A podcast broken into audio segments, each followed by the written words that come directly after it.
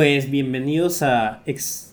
Ah, los engañé. Bienvenidos a Ficcionalmente. Esta vez ustedes saben que yo soy su host en este programa y prematuramente, pero eh, efectivamente, no sé cómo se dice, constantemente, no, con mucha constancia ya tenemos el episodio número 4, así que se vienen a más porque creo que ya vamos eh, seis semanas dando episodio, así que pues es el cuarto episodio, me siento muy orgulloso de hacer esta pauta y en este capítulo eh, va a ser una cháchara de un libro bien caleta escrito por Yasutaka que es el mismo nombre eh, y el mismo hombre que escribió Paprika eh, de la película de Gran Satoshi Kon, más conocido como pues el prodigio del el anime y que murió muy joven. Eh, esta vez vamos a hablar del libro El hombre salmonela en el planeta porno. Y Jorge, corrígeme, ¿cómo se dice ese nombre en japonés? Que soy un o sea, imberbe para los idiomas. Bueno, saludos a todos. Aquí Jorge, el no, el no host, el co-host de el. Mira, Abelardo, yo no tampoco sé japonés, pero no creo que se diga como le dijiste. Yo creo que se dice, bueno, Yasutaka está bien el nombre, pero el apellido es Tsutsui. Ah. La, la T es un poco muda. En Star Wars hay un Jedi que se llama Tusichoi, entonces lo saqué ahí. Sutsui. Así es, gente. Estamos en un episodio que es erótico, porque este libro, eh, que bueno, ya Belardo les contará un poco más sobre qué se trata, pero ya con el nombre ya saben, el, el hombre, hombres salmonela en el planeta porno. Así que a este episodio le voy a tener que poner la E de explicit para que Spotify no nos censure y no nos banee eh, el episodio, nos quite el audio básicamente. Y yo les, les, tengo que decir contra mi voluntad un chiste sobre asiáticos porque a Belardo no se le ocurrió mejor cosa que poner eso en la pauta. Así que el único chiste de asiáticos que me sé es... Pucha, qué horrible. Lo peor es que este lo contaba mi papá, me acuerdo.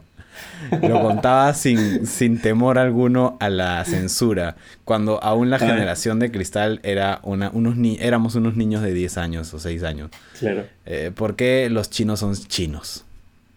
Ah, su. Es una pregunta muy curiosa. ¿Por qué los chinos, ¿Por qué los chinos son chinos?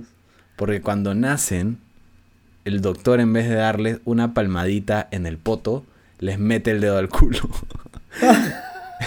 no, pues imagínense la cara que pondría el bebito y se le queda pasmada para siempre. Ah, y se queda así. Esa es la teoría de mi papá. Sí se ve un, Puta, ese es un chiste boomer. Pero es inesperado, pero Un chascarrillo, como dirían los, los viejos, ¿no? Les cuento un chascarrillo. Eh, pero sí, así es. Así que, Abelardo. Vamos yo creo que vamos con que, o sea, yo te he sacado este libro, así que te quiero preguntar a ti tus eh, pues, ¿qué te pareció el libro? A ver, ¿qué me pareció el libro Hombre Salmonela en el planeta porno? Gente, y los que no han leído el libro, que son el 99.9% probablemente de las personas que estén escuchando eso, no se preocupen que no vamos a ahondar tanto en cosas del libro como para que no entiendan este podcast o este episodio de Ficcionalmente. Yo solo les quiero decir que este libro es una locura. Es una. está contado como una novela muy chévere que básicamente te plantea muchas cosas, hasta incluso eh, filosóficas, de, que te hacen dudar de, temas de crítica social así, pero de una manera erótica. Y eso es lo chévere de, del hombre salmonero en el planeta porno. Aparte, te plantea muchos temas de ciencia ficción. Y para los amantes de ciencia ficción como yo, eh, quedó muy, muy chévere, la verdad. Para que un libro recomendado. Claro, o sea, yo yo siento que es eh, como los libros, eh, no sé, las novelas ligeras de Japón. Es un libro muy eh, sencillo de leer. es un libro que está compuesto de 6, 10 cuentitos, no súper breves, pero sí lo suficientemente breves para que un dummy, como lo dicen en el mundo de la lectura, pueda leerlo sencillamente. Y es muy bueno. siento que es erotismo con mezcla de realidades y ciencia ficción, como dice Jorge, y eh, claro, tiene su erotismo así, Ricardo. Y creo que es como que 2X, porque no llega a ser No, claro, es, no es tan subido de tono para nada. O sea, no es. Claro. Es, no son fantasías sexuales, ¿no? Eh, eh, como otros libros. Claro, no es un libro de Wattpad. Claro, claro, no, no, no, no. no. donde ah, una chica X tiene algo. Mira, yo nunca había leído un libro erótico, pero si alguien quiere como que esté un poco interesado en ese rubro, les recomiendo que pueden empezar por este libro porque realmente no está tan subido de tono, entonces no los va a poner tan quizás incómodos, porque de todas maneras cualquier cosa que sea media pornográfica, erótica, tiende a ser un tabú. Entonces, eh, incluso eso hace que nuestra mente te diga qué estoy leyendo. Pero este libro no es el caso, definitivamente. O sea, creo que más te llega a parecer interesante de lo que te llega a excitar. Así que a los chicos de septiembre sin FAP, eh, pues no es para No los lean en septiembre. Porque si no. No, no Bueno, no creo. O sea, no es tan. No es 3X, como dijo Abelardo. Es, es X y media. Claro. X y eh, media. Claro, es más interesante. Sí, una locura. Y eso, ¿no? Y es un libro de, de 2006, así que no, es, no está escrito por un anciano. sí, eso también. Está, es, bastante moderno. Y es eh, lo que es chévere, gente, que también me gustaría que ustedes lo piensen, es sobre todo el contenido erótico que está disponible. Y no confundamos el contenido erótico con la pornografía. Son dos cosas muy distintas.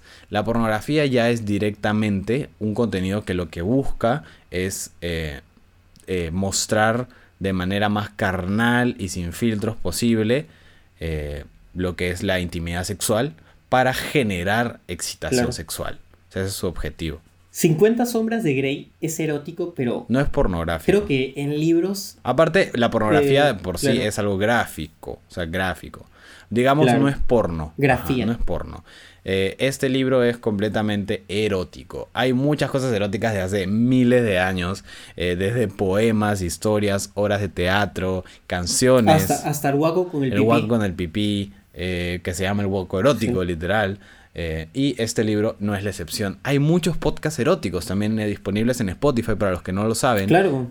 Orgasmos Anónimos, lo recomiendo Ajá, historias eróticas. Lo he escuchado un par y como de curioso y la verdad es que no está nada mal. No es lo mío, pero yo creo que mucha gente debe decir, wow, qué chévere esto, ¿no? Así que abran su mente y empiecen a consumir contenido erótico porque yo creo que no se van a arrepentir y la sexualidad es algo muy bonito de, de explorar, ¿no? Sí. Cada vez menos tabú, cada vez más abierto. Así que, hablando de cosas abiertas, no vamos a abrir un episodio de Expediente Oscuro, pero esta vez en la chichara vamos a contarles dos cuentos de este libro que pues yo y Jorge los hemos elegido porque nos parecen como que los más interesantes, tal vez los más, eh, no sé, que a ustedes como tal vez no lectores o gente que no conoce mucho, eh, no sé, la forma de ficción o de narrativa japonesa tal vez les llame mucho más la atención porque son muy llamativos. Y tenemos dos cuentos que literalmente uno es como el nombre del libro, que es El hombre salmonella en el planeta porno, y el otro El árbol Dabadaba, que si quieren pueden escucharlo completo en Spotify hay una narración y en YouTube si ponen audiolibro eh, Árbol Dabadaba es, dura 25 minutos, un libro, un audiolibro totalmente eh, ligero. Buenísimo. Fácil de escuchar. Sí, sí, sí. El árbol de Abadaba es una locura y toca el tema muy interesante que son los sueños eróticos. Creo que todos, o bueno, la mayoría, si no casi todos, alguna vez hemos tenido un sueño erótico sin querer queriendo. O sea, así pasa. Y bueno, pues al final te quedas con ala, te despiertas y dices, puta, qué bajón que solo fue un sueño. Sí, sí, sí. Y, la leyenda dice que son incubus y sucubus los que te chupan la energía, porque generalmente cuando tienes un sueño erótico, no sé si te ha pasado, pero te levantas bien cansado. Cuando sueñas fuerte, te levantas bien cansado. Cuando sueñas fuerte también te levantas bien, cansado. Y bueno, la cosa es que este, para decirles como una pequeña sinopsis o una pequeña premisa, se trata de un árbol, un bonsai. Para los que no saben qué es un bonsai, es un árbol chiquito que es muy común en Japón, eh, que si tú lo colocas cerca del lugar en donde duermes, te genera sueños eróticos. Entonces tenemos a una pareja que hace años que no tienen eh, una buena relación íntima y bueno, pues como el padre del hombre de la pareja, en este caso una pareja heterosexual hombre-mujer, el padre decide regalarles un árbol daba daba para que ellos por fin le procreen un nieto ¿no? A, este señor, al abuelo. Y empieza una historia de sueños eróticos que al final te vas enterando que hay toda una epidemia de bonsáis dabadaba en todo Japón y todos están teniendo, teniendo sueños eróticos al mismo tiempo, lo que podría ser que no puedas diferenciar un sueño de la realidad. Entonces, esa es un poco la sinopsis. Claro, es... es... Claro, es bien interesante porque te... O sea, este, estas historias, este, pues, ¿cómo se dice? ¿Dramaturgo? ¿Cómo se dice cuando escriben este? No sé, ¿esta trama? ¿Este escritor? Ah, sí, el escritor. Simplemente, eh, pues, te lo hace creer, o sea, te mete en el mundo y te, te pone todas las piezas para que te lo creas y digas, esto es real. A la mitad de la historia tú dices, qué chucha está ¿Esto pasando. real? Y a la vez dices, ¿es real? ¿Es esto real? Tal cual, pero Sí, sí, sí. Y como dice Jorge, eh, cada una de esas historias te plantea un dilema y el dilema de esta historia es muy pinche interesante. Aquí te plantean, ¿qué pasaría si tú serías el extra del sueño de alguien más? Ajá. O sea, te plantean el dilema de eh, qué pasa si eres un personaje secundario. Si ya sabes que eres un personaje secundario. Claro. Y o también un dilema que va muy pegado a esto, que es eh, hasta qué límite sexual pueden llegar las personas. O sea, nosotros vivimos, y esto se lo plantean en todos los, en todos los cuentos, ¿ya? Que nosotros vivimos reprimiendo nuestros deseos sexuales para poder encajar en la sociedad. Pero en este lugar te plantea que como todos están en un sueño, básicamente te encuentras con alguien en la calle y, y tienes sexo. y te lo cachan. Y, cachan. Entonces como, bro, o sea, de verdad eh, qué tanto estamos reprimiendo esta naturaleza sexual que tenemos, que es porque al final, al fondo de todos nosotros somos animales que lo único que quieren es reproducirse y eh, la reproducción se eh, termina siendo placer.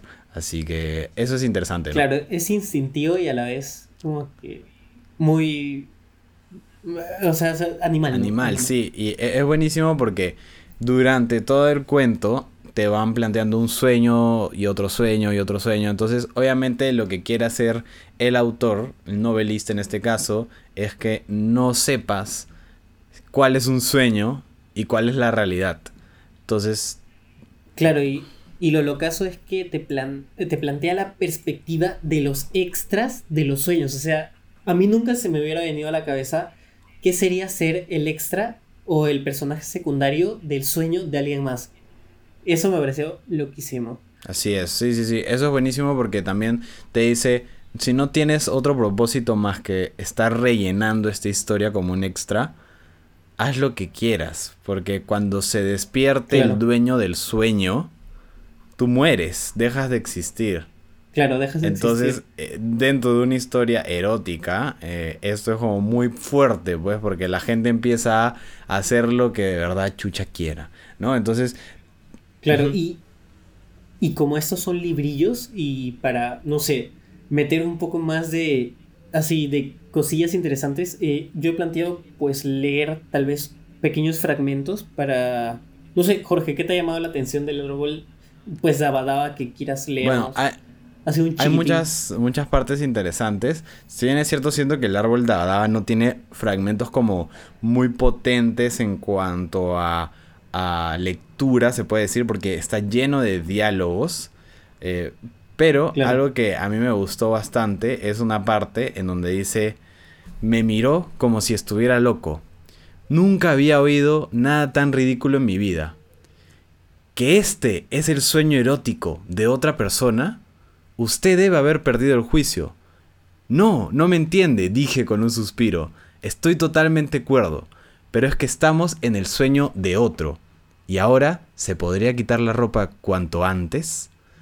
Esto resume muy bien lo que es la historia. Básicamente, un brother o muchos brothers y mujeres también que creen que están en el sueño, bueno, porque tranquilamente es verdad, no se sabe, que están en el sueño de otras personas y cuando se cruzan con cualquier otra persona, que podría ser alguien conocido, pero que eh, el cerebro está inventando dentro del sueño, ¿no? Por ejemplo, alguien que ustedes conocen que le tienen muchas ganas, ¿no? Que, que su crash o algo, ¡fum! aparece. Y tú le dices, escúchame, esto es un sueño, tú eres un personaje extra en este sueño, hay que tirar. ¿no? Y, la persona dice como que, aguanta, ¿qué? Tú estás loco, ¿no? Yo no soy ningún extra, esa es la realidad, porque para ellos esa es su realidad. Y es como, tú eres el iluminado que intenta despertar a la gente. Y esa es la crítica que hace, yo creo, eh, muy bien este cuento, que es como, en el fondo de todos, todos lo que queremos es sexo. Básicamente, eso es lo que te quiere decir el libro, ¿no? E, es interesante porque también hay teorías que dicen que cuando tú sueñas, como que creas otra realidad o otro submundo, ¿no? O sea, somos, nosotros somos un sueño, por ejemplo, es una de las teorías. Claro. Somos sueños de otras personas y sueños. Y es como una ruleta, ¿no? De sueños, de sueños. Pero sí, es buenísimo. Ya saben, eh, el árbol Dabadaba, ¿no? Algo muy bueno que tiene este autor es ponerle los nombres a, a muchas cosas eh, por ejemplo, el árbol Dabadaba. En los otros cuentos hay nombres así muy graciosos, muy sonantes, eh, interesantes también. Así que denle una oportunidad a este primer... Es el primer cuento de este libro. Y este libro... Claro, es el, el cuento que abre así Y este libro, lo voy a decir así de manera ilegal, está disponible en PDF gratis en Google. Así que no hay excusa para que no, después de escuchar este episodio. Si quieren leerlo, escríbanos por DM y les pasamos el linkcito para que ustedes también lo lean. Y si quieren una segunda parte, tal vez de dos cuentos más, porque tiene como seis días, eh, pues también escríbanos por DM que les gustó el episodio para sacar dos cuentos más. Y algo que dijiste que me parece bien interesante es que si fue una epidemia de bonsáis. Imagínate que si existiera un árbol que aparte de tener de hacer que tengamos eh, así sueños sexuales, a que todas las personas que tengan ese árbol se metan a un mismo sueño. Es como meterte un server de bueno, o sea, aunque luego que parezca, esto ya existe. Bueno, no es un árbol, ¿no? Pero ah. científicamente ya existe. Eh, bueno, científica, tecnológicamente mejor dicho, existen servers de realidad virtual hoy en día que son completamente eróticos, completamente eróticos, que tú entras ahí con tu avatar de lo que sea a, básicamente hacer, eh, eh, bueno, voice, sex, no sé, sexo con voz, ¿no? Y a decirse cosas entre sí y, y estás pero también hay realidad virtual virtual, porque tienen su maquinita, los japoneses tienen su maquinita de pelvis. ah, o sea, hay, muchos, eh, por ejemplo, hay uno que sea... Muchos gadgets. Sí, gadgets. Yo escucho, no sé si alguno de ustedes escuchará, supongo que también, porque es un podcast ultra conocido. Uno de los más famosos se llama La Cotorrisa. Y el brother de La Cotorrisa tiene algo que se llama Shakumi. Shakumi es un masturbador masculino que japonés, que es una locura. O sea, ese brother lo ha mostrado en, la, en cámara y esa vaina parece una máquina succiona, tipo, succiona pitos, básicamente. Y tiene mil modos, mil cosas, mil actualizaciones. Es como una locura. Entonces, ¿quién dice que no? Como esa, eh, esas muñecas inflables que tienen vagina palpitable, tres velocidades. ¿Quién dice que no que muchos eh, hombres, mujeres? Porque las mujeres, bueno, en los juguetes sexuales ellas están ahorita dominando, obviamente, el mercado, los juguetes sexuales para mujeres. Este, ¿quién dice que no ya están eh, teniendo estos encuentros en realidad virtual sincronizados con sus masturbadores eh, o sus juguetes sexuales para básicamente tener la experiencia completa, ¿no?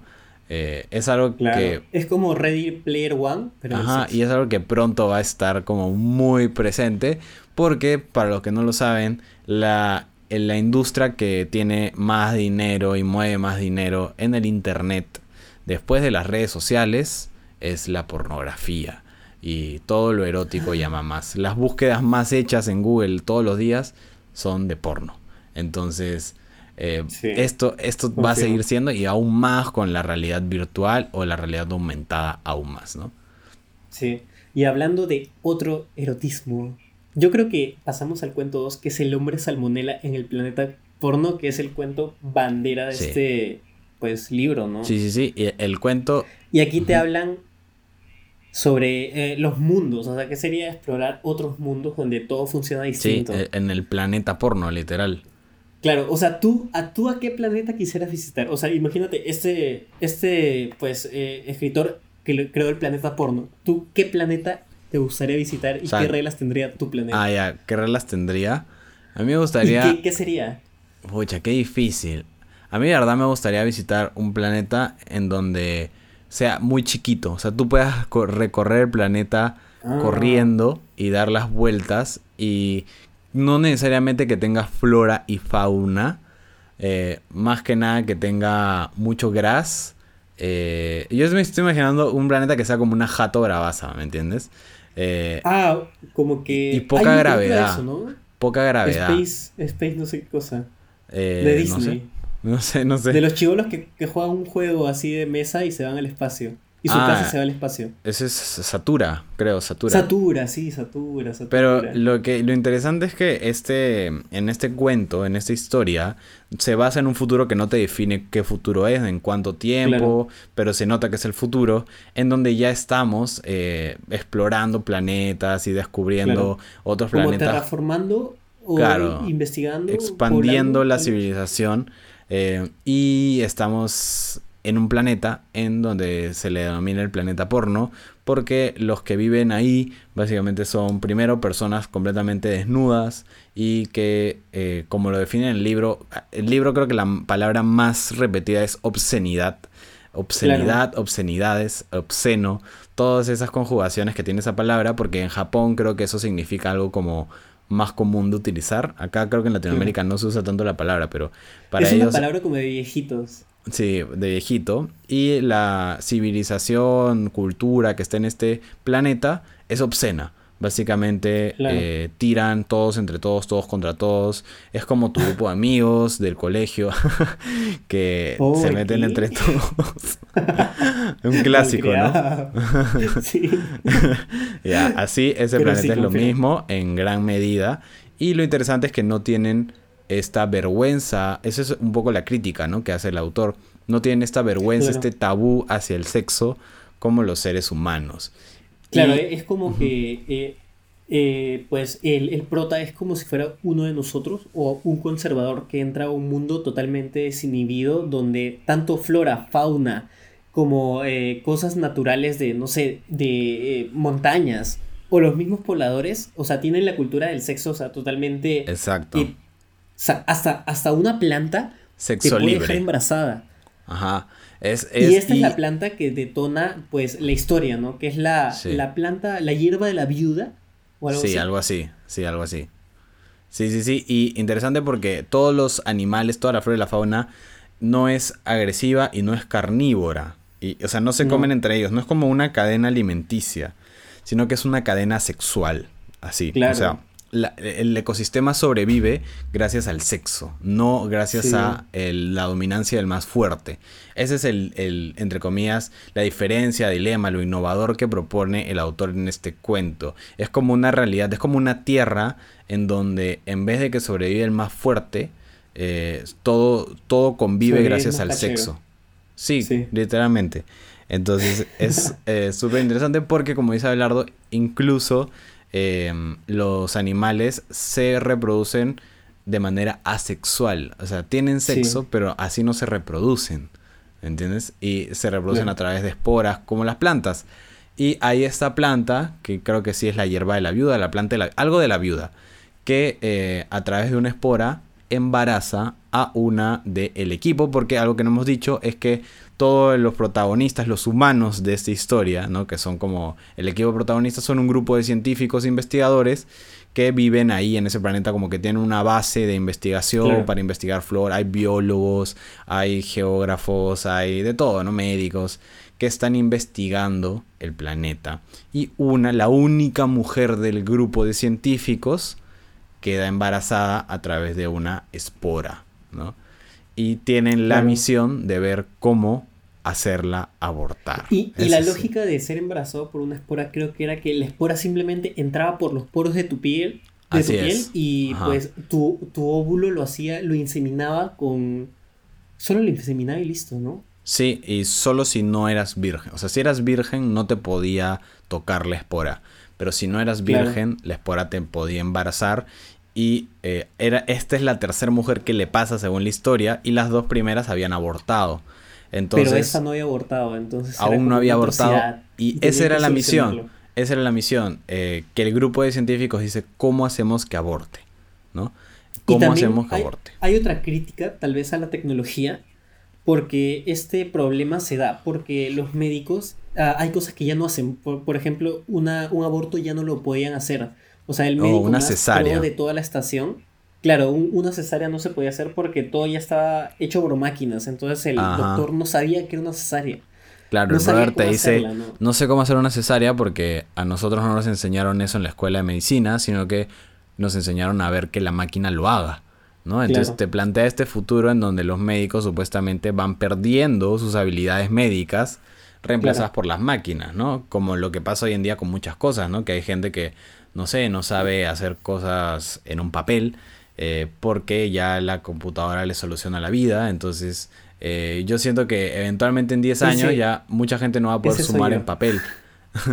Quizás no va a poder sumar o hacer Yo regla de ahora, tres ahora simple. escribo en papel demasiado lento. O sea, siento que mi letra, uno, es horrible. Dos, eh, se combina la, la... Ya no me acuerdo ni de sus nombres. La corrida con la, con la craft. Script. ¿Cómo se llama? La, la script y no sé. Me, me Sí, es sí, muy sí. difícil escribir. Así como a ti, creo que a todos nos está pasando, porque cada vez usamos Sí. menos papel, eh, cosa que en parte va bien, ¿no? Pero algún día se va a extinguir probablemente eh, escribir a mano o hacer cosas a mano. Y Claro, cuando el lo arte necesitemos... ahora se hace en, en digital, ya no se hace en papel. Sí. Entonces, bueno, es interesante, pero regresando a este cuento, ya les dijimos la premisa de lo que trata. Y ahora lo que tocaría es que Abelardix nos lea un buen fragmento Un que ha elegido de, este, de esta historia, que en realidad es una locura. Ya, sí. lo primero que me llamó la atención fue eh, el monte de los gemidos. Sí, sí, Me llamó demasiado la atención. Y acá, pues, el fragmento dice: Desde el monte de los gemidos nocturnos soy yo, traída por el viento, la voz gimiente de una mujer cabalgando en una ola de éxtasis. Y ahí dicen: ¿Qué sonido tan obsceno? escupió Mogamigawa. Un monte que hace unos ruidos así debería llamarse el monte clímax, en vez del monte nocturno.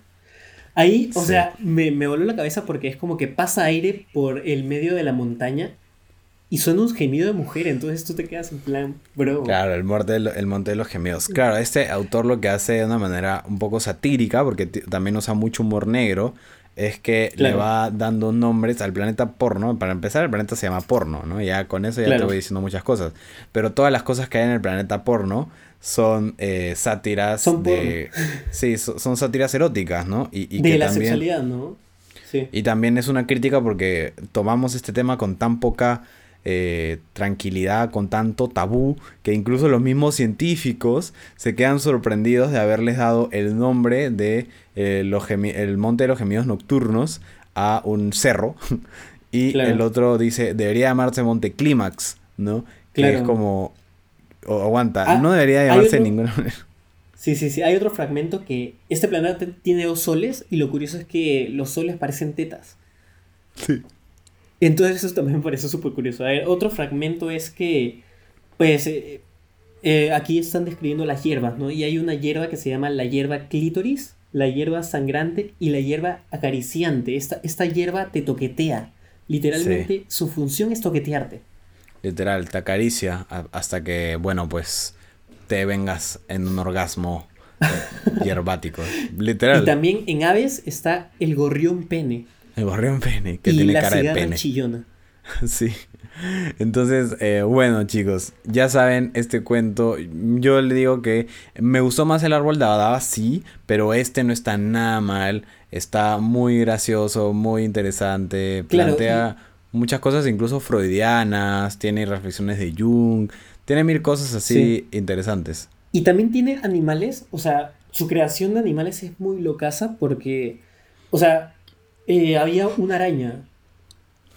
Ah, sí, la araña mamá. Cuenta que hacía, la araña mamá. Se llamaba la araña mamá y lo que hacía era, eh, te chupaba, por ejemplo, va y te chu- chupa la sangre a un hipopótamo, porque también habían hipopótamos, que no me acuerdo cómo se llamaban, pero hipopótamos no sé qué. Este, Claro. le chupaba la sangre al hipopótamo y luego iba donde Abelardo y lo agarraba y lo amarraba en una telaraña. Y en, tipo, en cuestión de horas, Abelardo salía de ese capullo convertido en mitad Abelardo, mitad hipopótamo, mitad humano, mitad hipopótamo. Entonces, esta era una manera que tenía el ecosistema del planeta porno de reproducirse sin tirar, si se dan cuenta. La araña mamá era una mamá, creaba animales y mezclaba tipo eh, animales, sí, mezclaba ADN de cualquier cosa con otra cosa, ¿no? Y una locura, o sea, en verdad es muy volada, este, este animal es muy volado y los otros animales también son bien volados. Eh, lo del gorrión pene, es como claro, un gorrión, el gorrión pene tenía cara de pene y cara tenía de pene. como que su órgano en su, en su pico. Sí, sí, sí. y bueno, de ahí hay varios. Yo les recomiendo leanlo. Léanse todo el libro. No es largo, tampoco es corto, pero no es largo. Eh, se van a asustar porque dice que tiene 605 páginas, pero es porque está en letra 59 creo, y, por eso es que tiene tantas páginas. En realidad esto tranquilamente debe tener unas 100 páginas eh, y, listo, ¿no? Los cuentos son súper tranquilos, súper digeribles. Yo no soy un lector de novelas, de historias, de cuentos, yo no leo eso. A mí me gusta mucho leer más eh, libros tipo ensayo. Entonces, este, cuando leí esto me pareció como que está súper ligero y muy entretenido. ¿Para qué? Jorge también es el día de lo contrario. O sea, generalmente a la gente le gusta leer más novelas que como que ensayos científicos. O sea, a veces no son como ensayos, no sé cómo decirlos, pero son ensayísticos, de estilo ensayístico. Por ejemplo, un gran autor que está muy de moda es Yuval Noah Harari, que lo deben conocerse, que escribió este Sapiens, escribió 21 lecciones. Son como reflexiones, ¿no? Claro, es que es, estilo ensayístico, ¿no? Te va contando una reflexión, pero no es una historia. pero igual muy bueno, o sea, para que... Eh, ah, y si quieren un libro que se relacione un poco a este, El gen egoísta, es un muy buen libro, ya lo recomendé hace tiempo, lo vuelvo a recomendar porque es un muy buen libro que habla sobre nuestra evolución y cómo llegamos a ser hoy en día lo que somos de una manera muy ligera, muy interesante. Es como una clase completa de biología evolutiva, pero súper de chill, ¿me entiendes?